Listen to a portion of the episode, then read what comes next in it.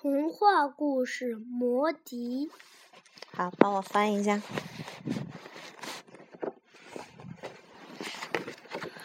吱吱吱，是老鼠们在叫，一只两只，还挺可爱的。如果满街都跑着摇头晃脑的大老鼠，那就不太妙了。正在这时，来了一个吹笛手，他用魔笛把老鼠们引到了水中，问题解决了。市长却忘了自己说过的话。吹魔笛的人再次吹起了魔笛。这次，小城哈美人变成了寂寞的城市。我们一起来看看，这是一只怎么样有魔力的笛子呢？这是发生在德国。德国有个叫哈美伦的小城市，那儿民风淳朴。邻里之间互敬互助，和睦相处。突然有一天，城里闹起了鼠灾。灾，翘舌吗？灾，鼠灾，鼠灾。不知从哪儿冒出成千上万只老鼠，包围了这个城市。它们瞪着圆溜溜的小眼睛，翘着几根小胡须，又跑又跳。街道上。随处可见悠闲散步的老鼠。你的汗毛竖起来没有啊？每家每户的厨房、客厅、卧室里，一天到晚都充满了吱吱的叫声。人们一见面就愁眉苦脸的讨论着家里的常客。哎，我家的食物都被吃光了，我觉得太可怕了。你看。连摇篮里都有老鼠。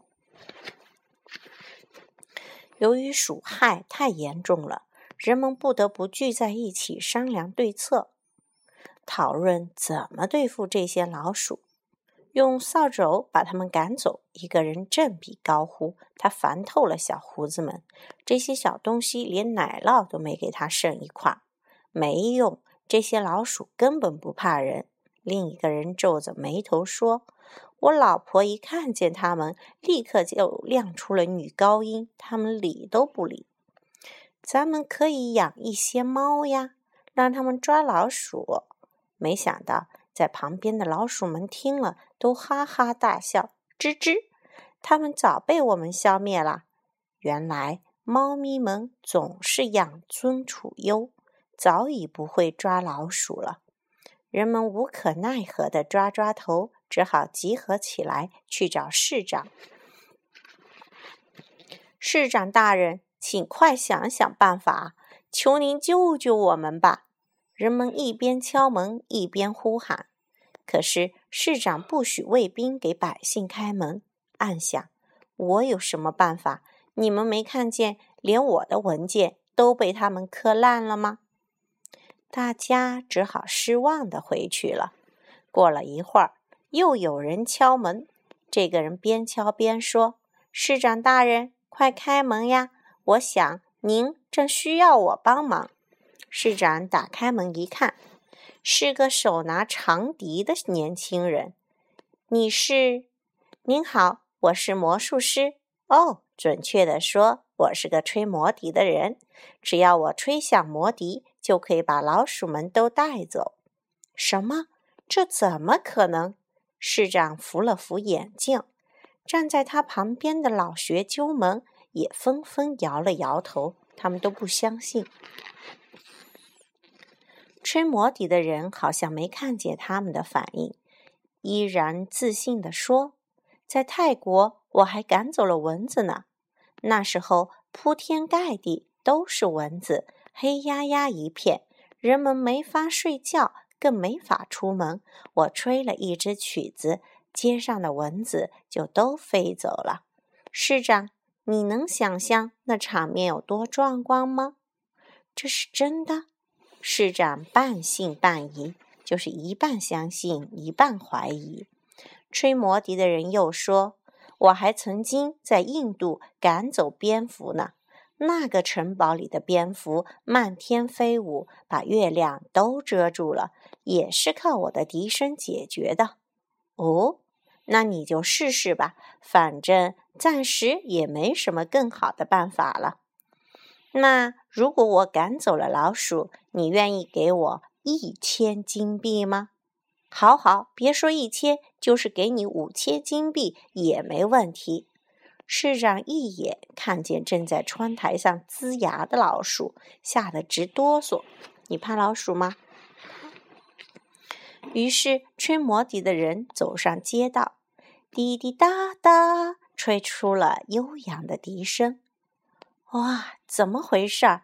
窗台上、台阶上、走廊里，老鼠们从四面八方跑了过来，最后都跑到了街道上，道路都被覆盖了。大家无比惊奇，都打开窗户，走出房间，看着难得一见的场面。在人们听起来，这只是普通的曲子。可老鼠们听了，却好像听到了嘹亮的军号一样，产生了莫名的兴奋，一个个竖起圆圆的耳朵，张开四只脚爪，拼命地往前蹦。吱吱，他们争先恐后地跟着吹魔笛的人跑向郊外。这个场面好壮观啊！白的、黄的、灰的。黑的老鼠密密麻麻的，像流动的河水。吹魔笛的人在前面走着，把老鼠引到了河边。他们一只接一只，毫不犹豫地跳进河里，再也没有浮上来。都死了吗？老鼠，我觉得会游泳的呀。老鼠会游泳吗？不会吧？不会的。吹魔笛的人站在水里。不断吹着笛子，直到最后一只老鼠也跳进水里。其实还有一只老鼠没有跳进河里。原来这是一只年老体衰的老鼠，他耳朵聋了，所以听不见要命的笛声。知道同伴们都沉进水里，不再回来了，他好伤心啊！大颗大颗的眼泪掉下来。他抱着红色的花名册。回到了老鼠国，流着泪说：“人类要生活，我们也要生活啊！可是为什么所有的老鼠都死了？我为他们立个纪念碑吧。”与此同时，哈美伦的人们都非常高兴，大家自发地走出家门，举行全市大游行，万岁！万岁！老鼠们都死了，大家可以安心啦。是啊，我们去感谢市长吧。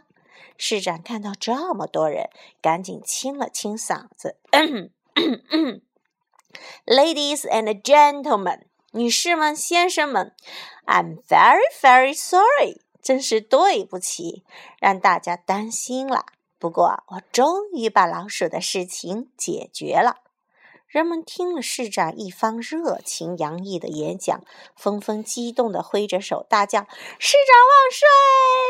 市长万岁！”这时，有人说：“市长真是太英明了，请来了那个吹魔笛的人。”市长整理了一下衣领。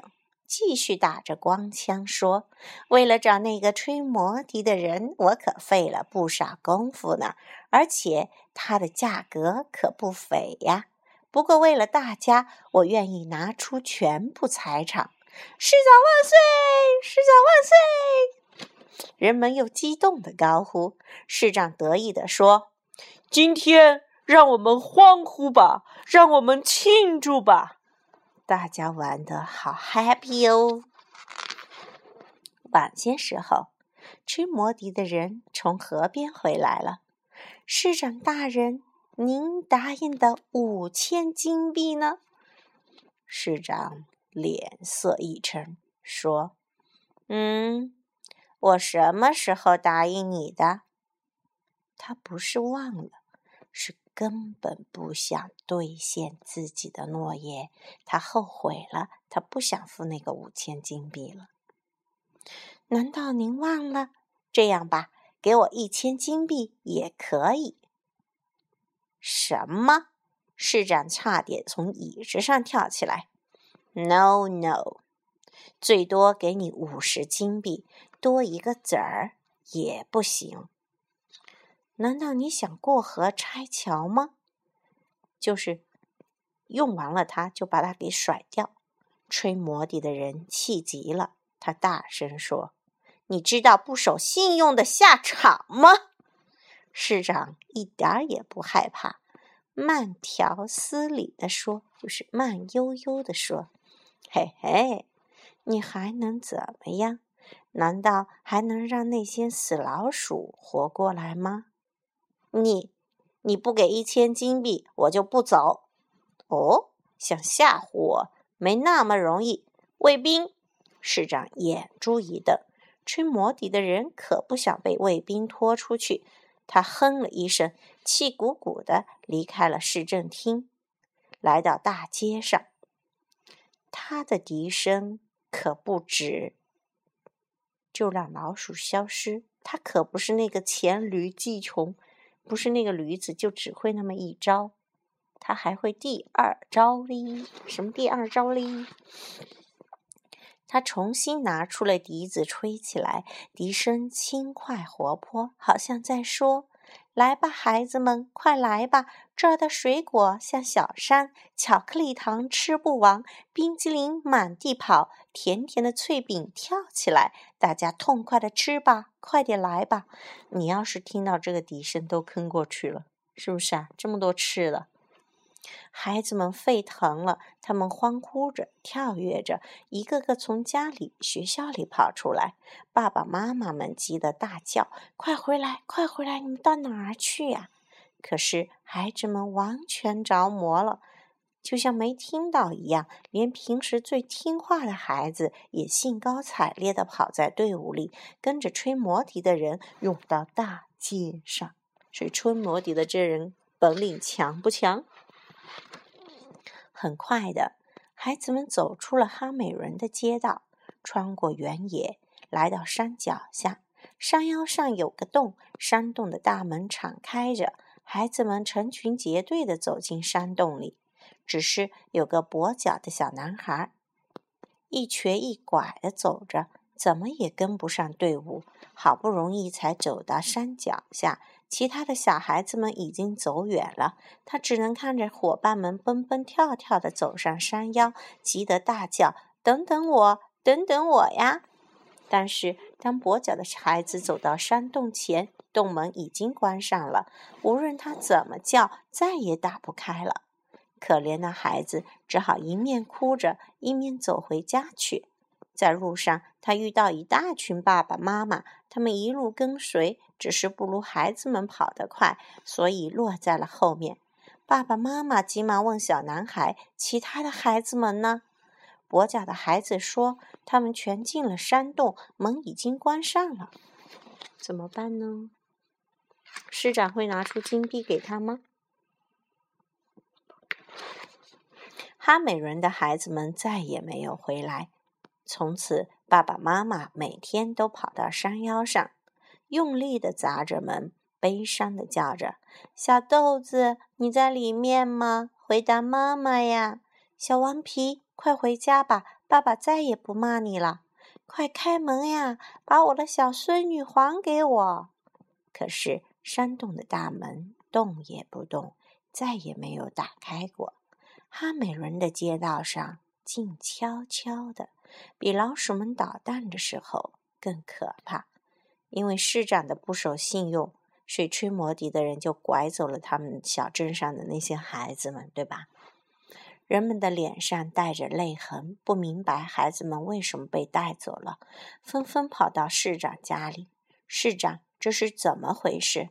市长，快把吹魔笛的人找回来吧！他能带走孩子，一定也能救出孩子。请你想想办法吧。市长拖着下巴，愁眉苦脸的，不敢吭气。他当然心知肚明，这都是他不守信用的结果。其实他也着急呀，他的小女儿也走进了山洞。可是又有什么办法呢？既找不到吹魔笛的人，又救不出孩子。市长只好趁大家不注意，偷偷逃走了。天哪！就这样，哈美人只剩下了那个跛脚的孩子。所有的爸爸妈妈都非常疼爱他，把他当成自己的孩子，买糖果给他吃，送新衣服给他穿。可是跛脚的孩子却很不快乐，常常流着泪说：“小朋友们怎么都不回来了？没有人陪我玩，好无聊啊！”